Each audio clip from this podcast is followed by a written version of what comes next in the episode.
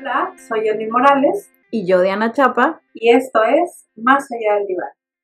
El día de hoy hablaremos de la vulnerabilidad, el coaching y las recetas mágicas. Para comenzar, sería importante primero platicar qué es la vulnerabilidad. Hola Diana, ¿cómo estás? Hace mucho Hola. que veíamos. Ah, yo entré directo al tema, Yasmin. Sí, a lo que vienes. Estamos Eh, estrenando estudio, diles. Estamos estrenando espacio, eh, estamos estrenando estudios. Diana está estudiando algo nuevo. Platícanos, Diana. Ah, sí, se me ocurrió meterme a estudiar el doctorado en este momento de mi vida, porque es importante estarnos actualizando y estudiando. Esas son las nuevas. ¿Y tú qué nuevas tienes, Yas? Nada, todo sigue igual. Muy bien. A veces eso es bueno. Ok, pues veamos. Em, el día de hoy, como bien nos comparte Diana, estaremos hablando de la vulnerabilidad. Y es importante que entendamos que esto se refiere a cuando una persona no cuenta con los recursos personales para hacer frente a las situaciones que le acontecen. Sí, estamos, de alguna manera, ser vulner- vulnerable implica fragilidad, ¿no? Estar susceptible a recibir daño. Cuando estamos vulnerables, podemos reaccionar de diferentes maneras para lidiar con aquella vulnerabilidad. Y claro que va a depender también de nuestro contexto, de nuestra edad, de lo que estemos pasando, ¿no? También la vulnerabilidad Ajá. es, em, se, se mide, digámoslo de alguna manera, en relación a un factor externo. O sea, siempre hay una necesidad de atender algo externo ah, y que no se puede con, como dices, con este, debido a tu contexto, a tu edad, a tu conocimiento, eh, hacerle frente. Ajá, como no tiene los recursos, ¿no? Y, y qué recursos son los que no tenemos cuando estamos vulnerables. Estábamos enlistándolos ya y yo, seguramente algunos van a surgir ahorita que platiquemos, pero bueno, los recursos que platicábamos, que, que no se tienen al ser vulnerable, es la toma de decisiones, ¿no? No poder, de alguna manera yo le decía ya, es que de pronto se siente como que no tienes la claridad en el pensamiento para poder atreverte a tomar una decisión, ¿no? De pronto todo como que se junta. Entonces, una de las de los recursos que, con los que no contamos sería la toma de decisiones, otro sería el poder analizar la situación, justamente por eso que hablábamos de no tengo claras las ideas en mi cabeza o a veces se sienten muchas ideas juntas ahí como en remolino. Eh, otra, pues no poder, ya que estamos hablando de analizar, pues no poder ver los pros y los contras de las situaciones, eh, incluso el pedir ayuda. A veces tenemos a una fuerte red de apoyo, a gente que nos apoya, gente que está para nosotros, pero nos cuesta trabajo el, el levantar la mano y, y, a veces ni siquiera lo consideramos, ¿no? no lo podemos ver. Ojo, probablemente haya quien ayude a la persona que está vulnerable, pero no existe o no está en funcionamiento la capacidad para pedir ayuda, ya sea por vergüenza, a veces porque no se nos ocurre que podríamos pedir ayuda en una situación como esa. Eh, también hablamos de tener límites para decir que no, ¿verdad? O sea, poder poner límites, poder decir, hasta aquí llegan mis capacidades, hasta aquí llega mi conocimiento, o simplemente decir no a eso que no te está haciendo bien. También tenemos la sensación de estar perdidos o perdidas. Eh, como decía Diana, ahorita la parte en donde tienes muchas eh, ideas, como un torbellino de pensamientos, y a veces hasta en un momento de vulnerabilidad se puede sentir una sensación de desubicación, ¿sí? Uh -huh. De no entender cómo se llegó aquí, de no entender cómo es que estas cosas están ocurriendo. Sí. Y por ende también estar sensible a las emociones. De pronto las emociones se sienten muy intensas o parece que solamente están en funcionamiento las emociones negativas o, o que no te permiten construir. Así es. Ahora vamos a, a desarrollar un poquito más esto del tema. El tema es vulnerabilidad, coaching y recetas mágicas. Me gustaría que entráramos ya de una vez a lo que es coaching y recetas mágicas. Hay algo más todavía antes de que se nos pase. Ajá. sobre las dimensiones de la vulnerabilidad. ¿Cómo le hacemos frente a una situación, no? Sí, porque, ok, ahorita estamos hablando de que una persona es vulnerable cuando no puede hacer frente a una situación porque le faltan recursos. Y esos recursos son los que acabamos de mencionar.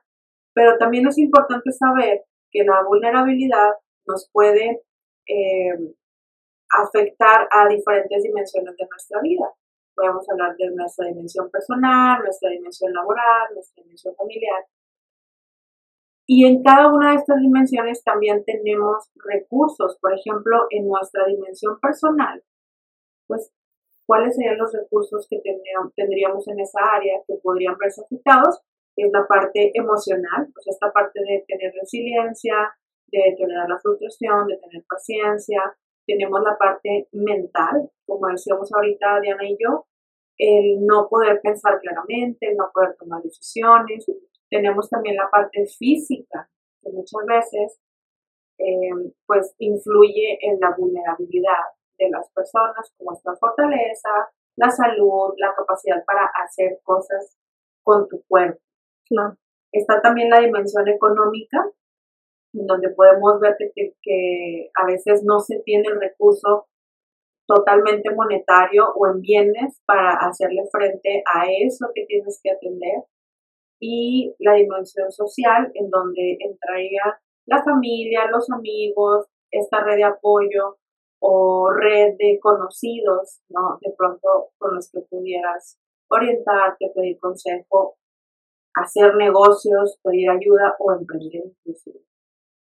Entonces, sí, cuando nos damos cuenta que una persona está teniendo eh, vulnerabilidad eh, en diferentes áreas de su vida, pues es donde entra el coaching. Y no queremos satanizar el coaching, ahorita íbamos este, hablando de los pros y los contras, pero cuando juntamos el coaching con la vulnerabilidad, a veces el resultado de muchos testimonios no es positivo. ¿Cuál sería, bueno, ya ahora sí, eh, bueno, una, una, cosa que quisiera agregar con las dimensiones que mencionaste es la parte de la edad. Eh, que creo que caería en la parte personal, la dimensión personal, el cómo ciertas edades son más vulnerables a ciertas cosas y tenemos que reconocerlo desde un niño que a lo mejor no, no logra todavía comprender las consecuencias de ciertas acciones, todavía no entiende algunas cosas, hasta un adulto mayor, ¿no? Y, una vulnerabilidad incluso en el decir, no entiendo la tecnología y viene alguien y, y, nos ha pasado, yo creo que a todos, que nos quiere vender algo y, nos ve a lo mejor que no tenemos mucho conocimiento o sabe por dónde llegarnos y, esto también pasa con los adultos mayores, o sea, el abusar de que a lo mejor no conocen algo y se los pintan muy bonito y pues caen, ¿no? Oye, Diana, y también eh, edades este, de juventud, de adolescencia mm. o de adultos jóvenes. Eh, hace un momento previo a grabar estábamos repasando las ideas que les preparamos a, el día de hoy y caíamos en cuenta en que no sé, no sabría decir, yo creo que son múltiples factores, pero tema de la pandemia, tema de la crisis económica que vivimos ahorita y que ya se está notando, mm. donde todo está más caro, en donde de pronto acceder a ciertas eh, comodidades parece una tarea imposible para un recién ingresado, para un estudiante eh, de universidad. Y, también ellos entran en, en ciertos estados vulnerables en donde parece que los recursos que tienen no les alcanzan. Y no es un tema de que no salgan de una buena escuela, de que no tengan una buena educación, de que no hayan eh, entendido lo que estaban estudiando, sino que el mundo al que salen a veces no está, eh, no los está recibiendo. Y muchos de estos estudiantes nos o ex estudiantes, porque ya son egresados, nos refieren que se sienten perdidos, que quizás se equivocaron, empiezan a sentir que fracasaron o que no son suficientes y todas las dimensiones antes mencionadas se van viendo afectadas y la vulnerabilidad se va incrementando, incrementando con, con todo esto que va, que le va pasar. Ajá, y entonces afecta en su toma de decisiones, ¿no? Y en poder proyectar las consecuencias de, de, lo que decidan hacer. Claro, y, y de nuevo llega el coaching. A ver, coaching. A coaching, Es tu fuerte, Diana. No, no es mi fuerte. no, no es mi fuerte, no me, no me encanta la versión que yo conozco del coaching. Eh, platicábamos hace un momento ya si yo como, ¿en qué momento el coaching, que es, digamos, tiene buenas intenciones, se vuelve en coaching que personalmente a mí no me agrada? en, en, el coaching peligroso, en el coaching que, que daña y que abusa de la vulnerabilidad de las personas para su propio beneficio, o sea, el propio, propio beneficio no del coaching, de la persona que está detrás de esto, porque siempre hay un par de personas que están recibiendo dinero. Y ojo, claro que hay que tener dinero y hay que comer, pero ¿en qué momento se cruza la línea y se, y se hace un abuso? Porque es un abuso. Fíjate, Diana, sí, totalmente. Em, para poder también poner en contexto, eh, entendamos el coaching como una disciplina no formal. Ahora, en estos últimos tiempos, se ha formalizado, pero es una disciplina que no entra y estudias una licenciatura en coaching, ¿sí? Porque más bien el coaching es una especie de asesoramiento, de seguimiento, de acompañamiento que hace una persona con otra en cierto, en diferente proceso de su vida. Fíjate, yo, yo alcanzo a entender que el coaching tiene como esta función del antiguo maestro, ¿sabes? En donde no, en donde para mucha población, y hablo de años atrás, cientos de años atrás, en donde las universidades todavía no estaban abiertas al público, inclusive antes de las universidades, como los jóvenes o, sí, los jóvenes en edad de laboral, de laborar, perdón, acudían con un maestro que les iba enseñando el arte o el oficio en alguna materia, en, no sé, en el campo, en la herrería, en trabajar con animales, en la ganadería. Y era ese maestro que compartía a través de su, de su experiencia la sabiduría que había eh, juntado con el tiempo. Con el tiempo. o sea, por eso los maestros eran señores o señoras, hombres, mujeres, eh, grandes, ¿no? de, de, gran edad, con, con un conocimiento real en la experiencia. Y entonces el coaching o el coach de vida, yo lo entiendo así, como con cierta similitud, pero en una especie de degradamiento, como desdibujado, como un boceto y no la figura completa. Porque tienen, se habla desde la experiencia, desde algo que se vivió. el, el coach de vida siempre oh. va a hablar de su persona. Claro, totalmente. Siempre va a hablar desde sí mismo. Pero, a ver, ahí, ahí se me ocurre, el maestro o maestra de los que antes platicabas, ¿por qué estaban haciendo lo que hacían? ¿Por qué enseñaban lo que enseñaban? No era por la lana.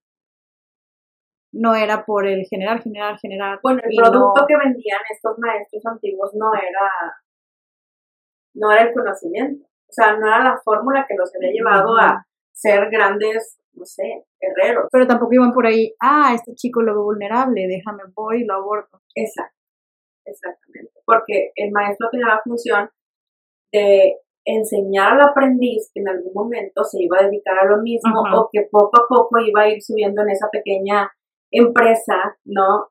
Del maestro que se dedicaba a tal o cual cosa. Sí. Pero el coach de vida que te habla o que siempre va a hablar desde su experiencia personal, desde su crisis, desde el cómo resurgió de eso que le pasaba, lo que te va a vender es la fórmula de cómo lo hizo. No te va a poner a trabajar en su empresa, no te va a enseñar un método mágico en, en alguna materia, te va a dar un método mágico para que seas rico, millonario o tu negocio prospere.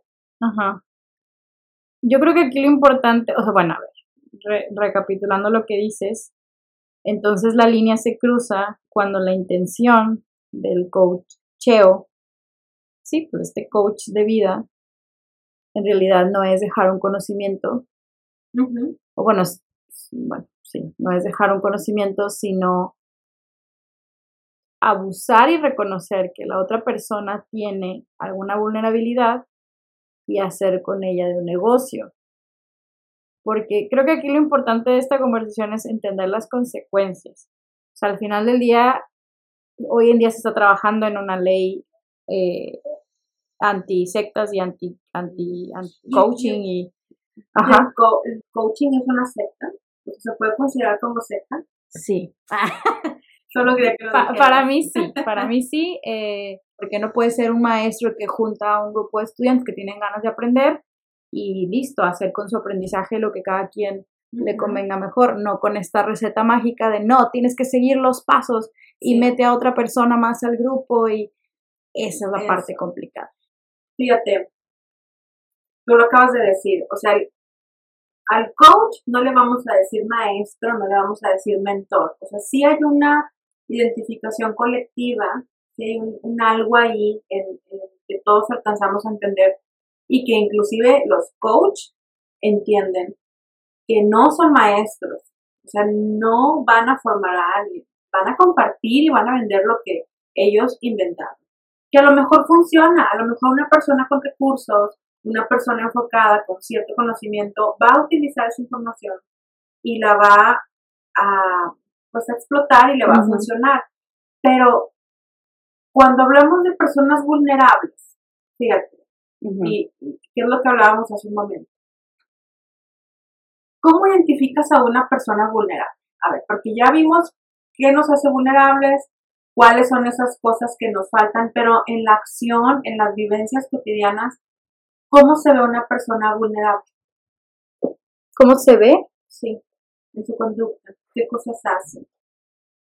Pues creo que no. Porque no, es una persona que llora todo el tiempo tampoco. no, no, no puede ser. gente deprimida. Claro, se puede ver muy funcional, ¿no? Puede ser muy funcional. Em, creo que es alguien que le, le cuesta trabajo tomar decisiones, que no se comunica asertivamente, que no puede decir claramente lo que quiere, necesita.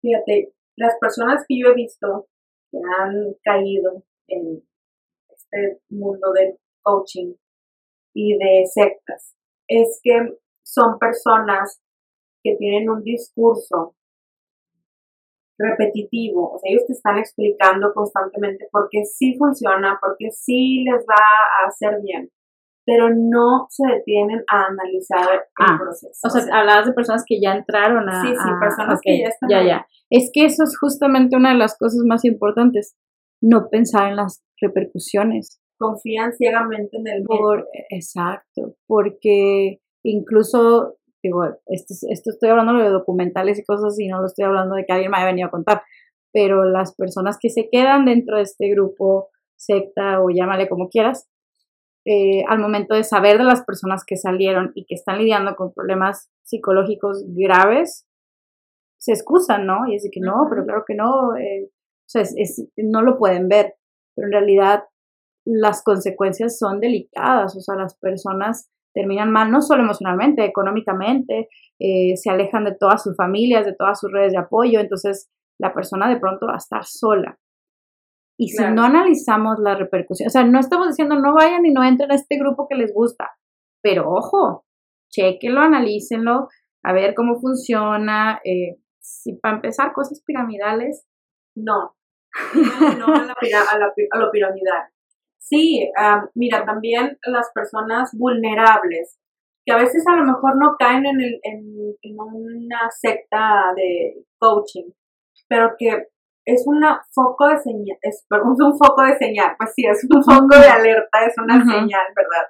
Em, son personas que quieren encontrar atajos, sujetos, sujetas que tú ves, que tienen todo un camino recorrido y que tienen una educación a veces formal, estudios universitarios, a veces de maestría, pero que quieren de algún modo como sabotear el sistema porque alguien les dijo que podían pagar una cantidad de algo y obtener algún beneficio del gobierno.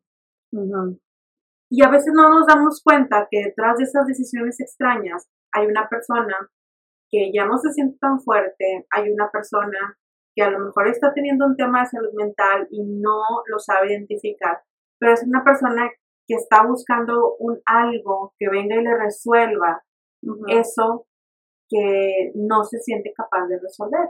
Y aquí hablo de estos ejemplos porque me vienen a la mente las personas que se encuentran en, edad de jubilación. O sea, cuántas personas en, esta edad están o suelen ser, eh, ¿cómo decirlo? Como atrapadas, como abusadas, engatusadas, engañadas por personas que, eh, que son, forman parte de estos entornos y que abusan de que esta persona está vulnerable, tiene miedo, está pasando de un proceso de vida a otro en donde pues no está entendiendo cómo adaptarse, ¿verdad? No sé, edades en donde personas que son padres y madres de familia empiezan a quedarse un poco más solas porque hijo, los hijos ya están grandes, porque inclusive viven hasta en otras ciudades y, y caen en este tipo de grupos. Hace un momento, previo a la grabación, hablábamos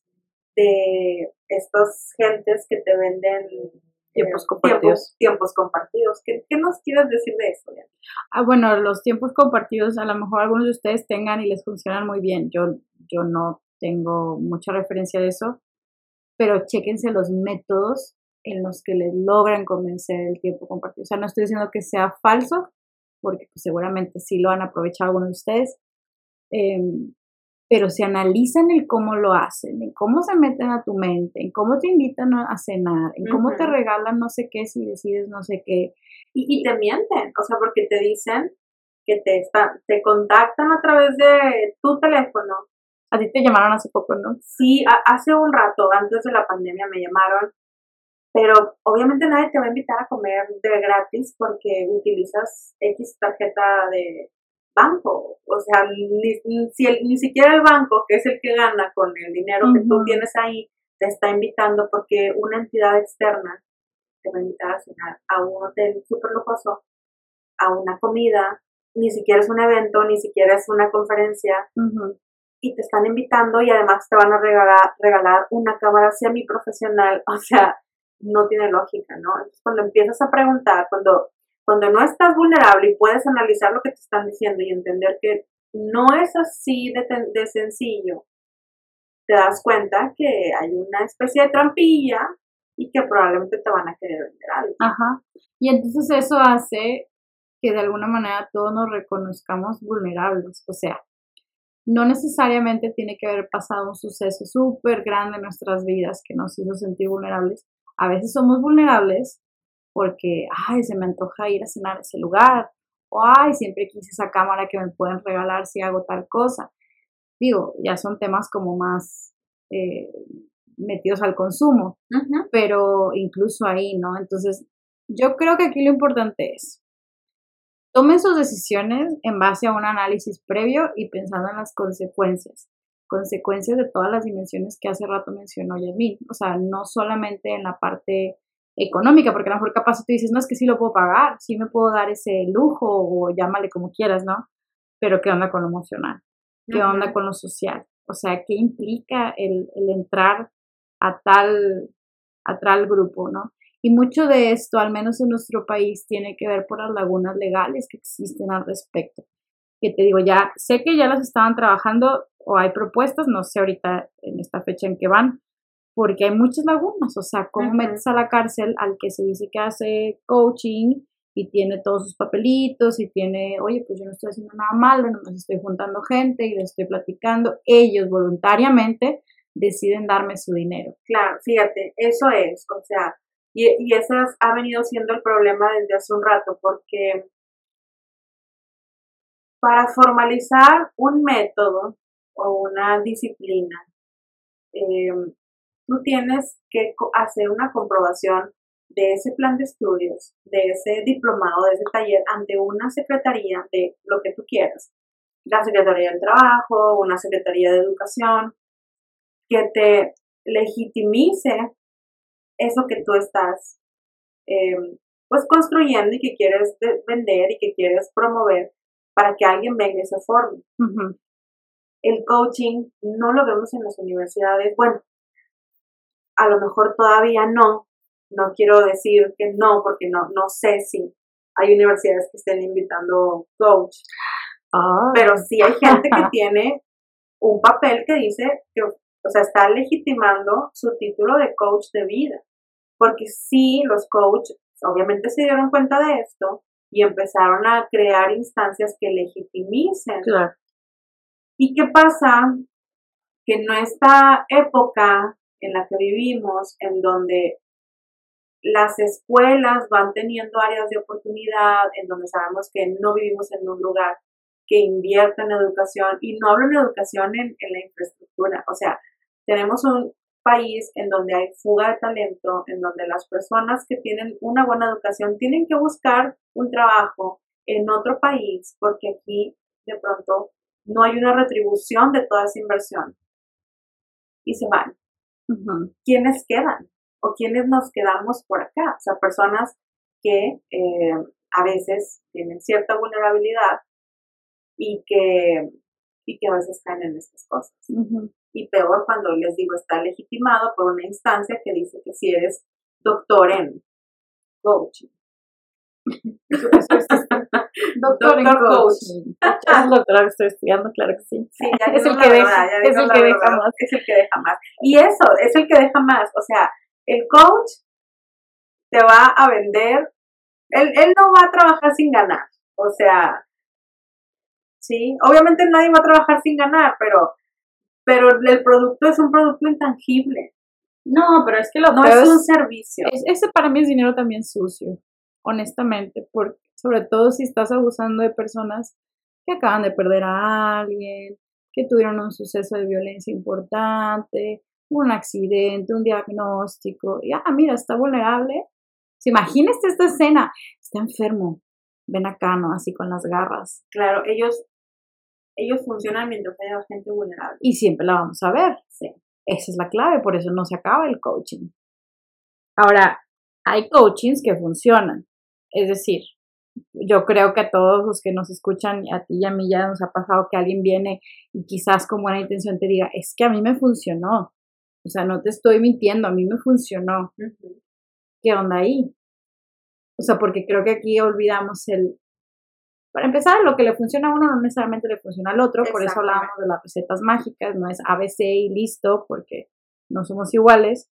Oye, ¿y, lo- y los coaches que leen las cartas. eso no me satura. Bueno, aquí, hablando de recetas mágicas, pu- pues hay que decirlo, ¿no? Creo que cuando estamos en psicología, en este mundo, eh, muchas veces nos pregunta sobre la cuestión del tarot y la brujería y el barrerte. Yo le decía, ya, es que no olvidemos, no estoy diciendo que no pase en otros lados, pero estamos en una cultura mexicana en donde esto lo traemos bien arraigado.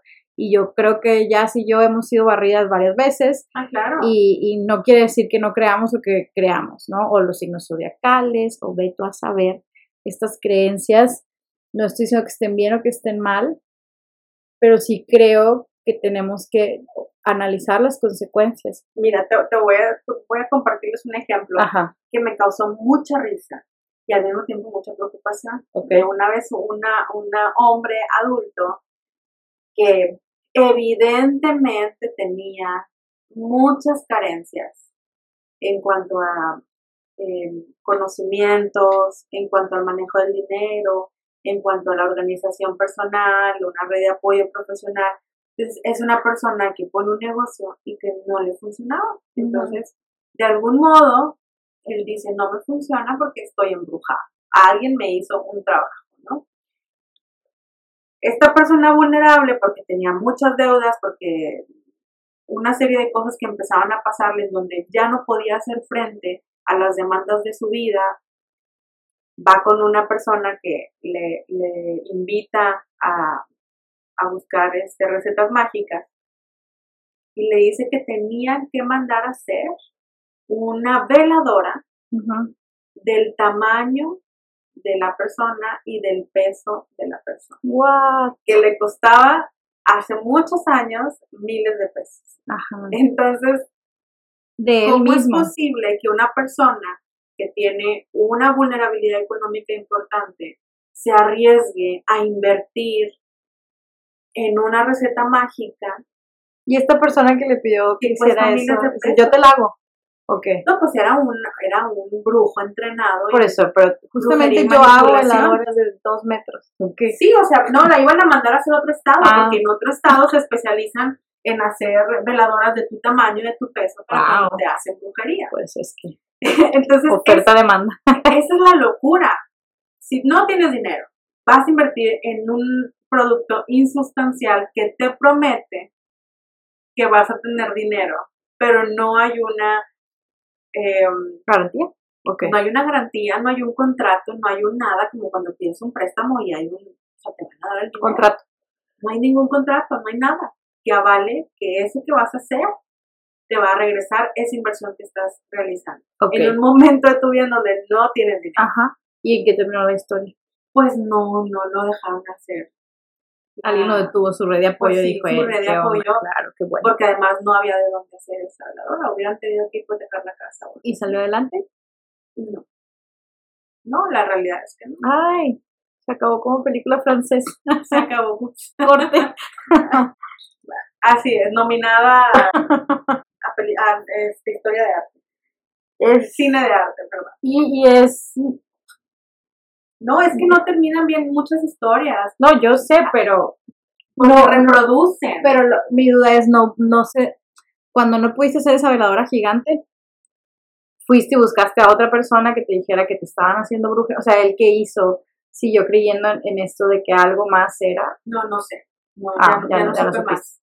Sí, ya no supe más, pero hay muchas historias que no terminan bien, hay historias que terminan en divorcios, hay historias que terminan en depresión, hay historias que terminan en suicidio también, Claro. porque las personas que viven un engaño, un autoengaño, pero ojo, aquí, y esto es importante y esto es lo que hablan también en otros países, de, de quienes están trabajando en contra de estas disciplinas que captan a la gente, es que la persona que está entregando sus bienes a alguien que le promete un estilo de vida, no está, o sea, no, no decimos que, que esté mal de la cabeza, no tiene una enfermedad mental en ese momento, pero no está en todas sus facultades mentales porque lo acabamos de decir.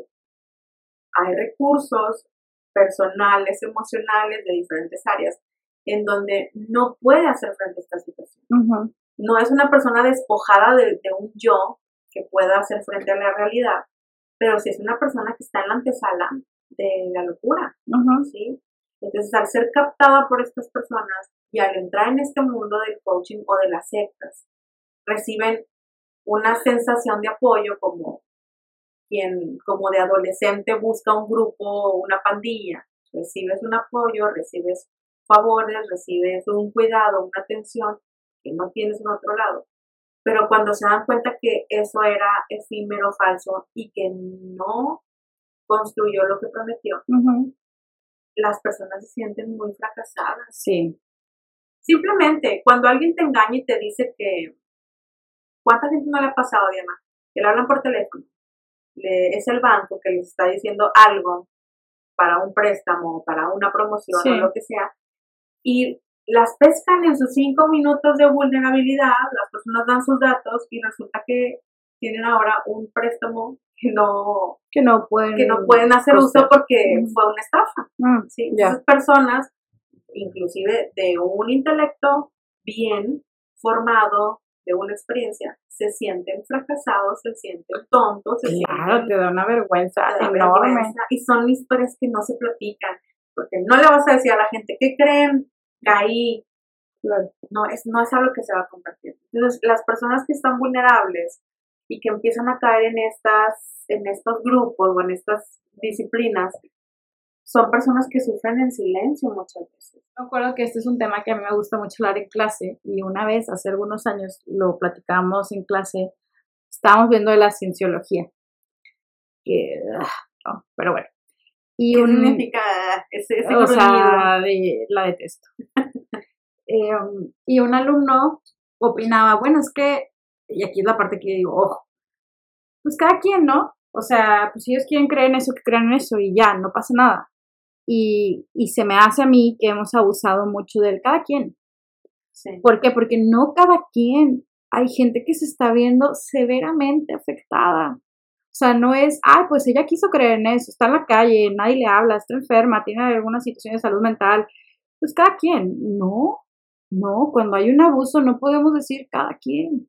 O sea, una cosa es creo en algo y no le hago daño a nadie y es muy mi rollo si creo en eso, a estoy consciente que hay gente que se va a ver dañada por esto. Y que se entrena, hay, hay gente que se entrena en esto. Estamos hablando de delincuentes. En algunos casos, que están entrenando a otros delincuentes con problemas graves de sociopatía, Exacto, que quieren manipular personas para Exacto. vivir de ellas. exacto. ¿Dónde está el cada quien? Ah, pues si tú quieres. Ajá, o sea, una cosa sí creo en los, en los aliens. Ah, ok, va. Y otra cosa es, bueno, pues él es, eh, no sé, no se me ocurre como un nombre de, no, no me quiero meter en temas muy, De un de alguien. eh, no, no, bueno, cienciología. Ok. Eh, y está en el nivel no sé qué, ni siquiera me acuerdo cómo se manejan los niveles.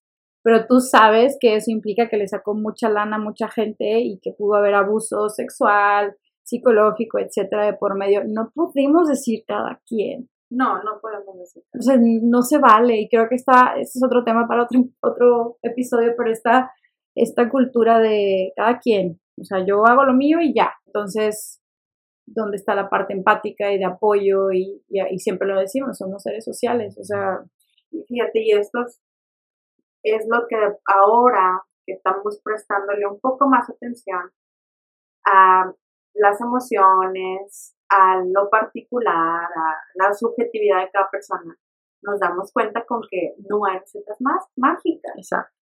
No importa que el problema se materialice en un problema de dinero y que tú dices, ah, pues un problema de dinero que tiene sujeto 1 es igual al problema de dinero que tiene sujeto 2 y se va a solucionar de la misma manera, porque la subjetividad de cada uno es distinta. Entonces no puede haber una receta mágica y no hay una garantía de que lo que le funcionó a uno le va a funcionar al otro. Un verdadero maestro, un verdadero mentor, una, un nosotros en psicología, eh, sobre todo cuando estamos en la formación, que somos estudiantes o que somos recién egresados, tenemos una figura que nos supervisa los casos. Es, es alguien que tiene una amplia experiencia, que es alguien que tiene muchas más credenciales y mucha más formación que nosotros y que nos va supervisando, nos va sugiriendo intervenciones que tengamos que hacer caso por caso. O sea, no hay una receta mágica. Una, una figura como esta de las que hablamos se va a meter en el caso por caso, va a desarrollar las capacidades de la persona, va a ayudarle a encontrarse a sí mismo, pero no le va a dar una receta mágica ni una plática motiva- motivacional para que solo descubra lo que en toda la vida no ha podido descubrir y que lo tiene sumido en ese pozo. ¿sí? Ahora también, algo importante saber cuando se habla de vulnerabilidad es que hay circunstancias que vulnerabilizan a las personas. Una cosa es yo estar vulnerable y otra cosa es lo que me vulnerabiliza. Y Ujú. vivimos de entrada en un país que vulnerabiliza a las personas. Vivimos en un estado, nosotros estamos aquí en Nuevo León, en el área metropolitana, que es un lugar en donde vulnerabiliza a las personas. ¿Por, ¿Por qué hablo de esto? Porque es un lugar muy caro para vivir, es un lugar en donde tienes que tener una casa con clima porque no puedes con el calor, es Aire un lugar... Ay, sí, perdónenme, aire acondicionado, es que así decimos aquí clima, con aire acondicionado, pero también tienes que tener una, eh, ¿cómo digo? Calefacción, ¿es correcto? digamos? Sí, calefacción. Un calentón. Un así le calentón dicen en en, Chihuahua. Tienes que tener tu casa adaptada para cuando hace frío. Ahorita estamos pasando por una sequía donde no tenemos agua. Uy, ese es otro tipo de vulnerabilidad. Qué horror. Entonces vivimos en un, en un país que, digo, perdón, en un estado, hablando de lo de aquí lo micro, que está eh, también lleno de personas, el tráfico es una cosa imposible. Y oye, la gente llega a su trabajo ya vulnerabilizada porque no tenía agua en su casa. Vayan ustedes a saber si tenía la casa Yasmin proyectándose. Claro, todo. Yo y Sí, toda sí, mi sí, gente. Sí, totalmente. pasas dos horas en el tráfico para llegar a donde tienes que llegar, apenas son las 7 de la mañana, las 8 de la mañana, ya tienes los sentimientos a flor de piel, claro, sí. Un humor, sí. Por eso los choques, por eso la gente mentándose la madre. O tomando decisiones a las 7, 6 de la mañana, ¿qué es eso? Claro.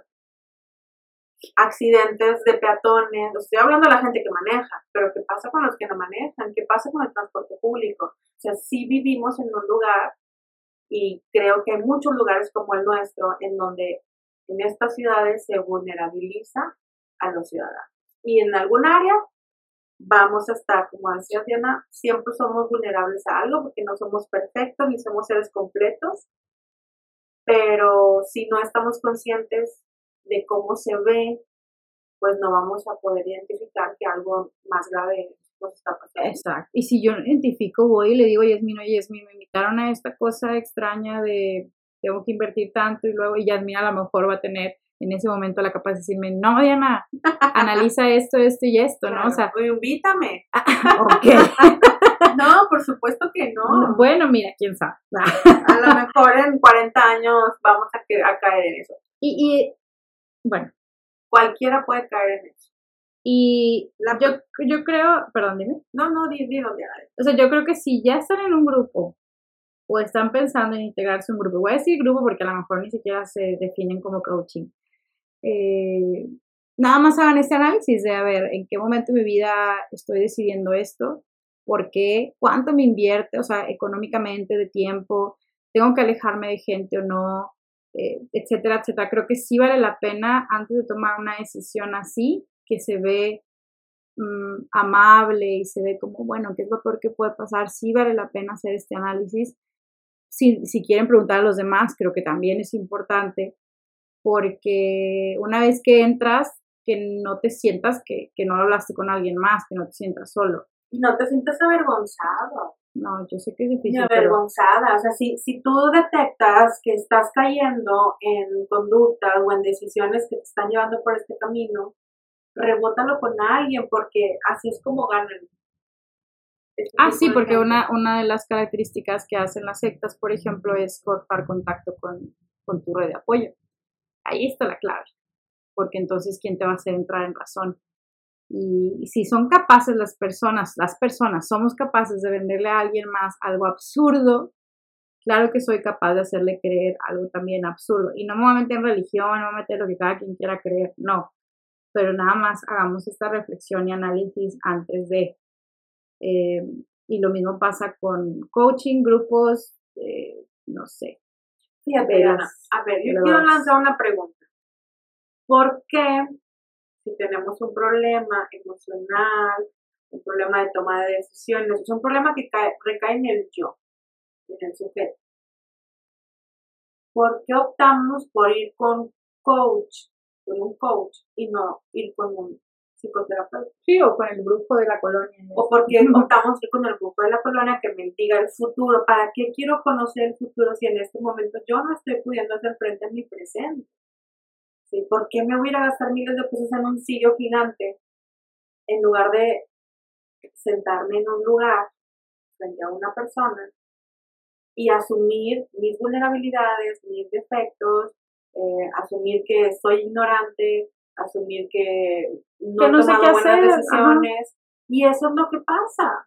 Muchas veces, algunas personas lo dicen, la psicoterapia es para los valientes.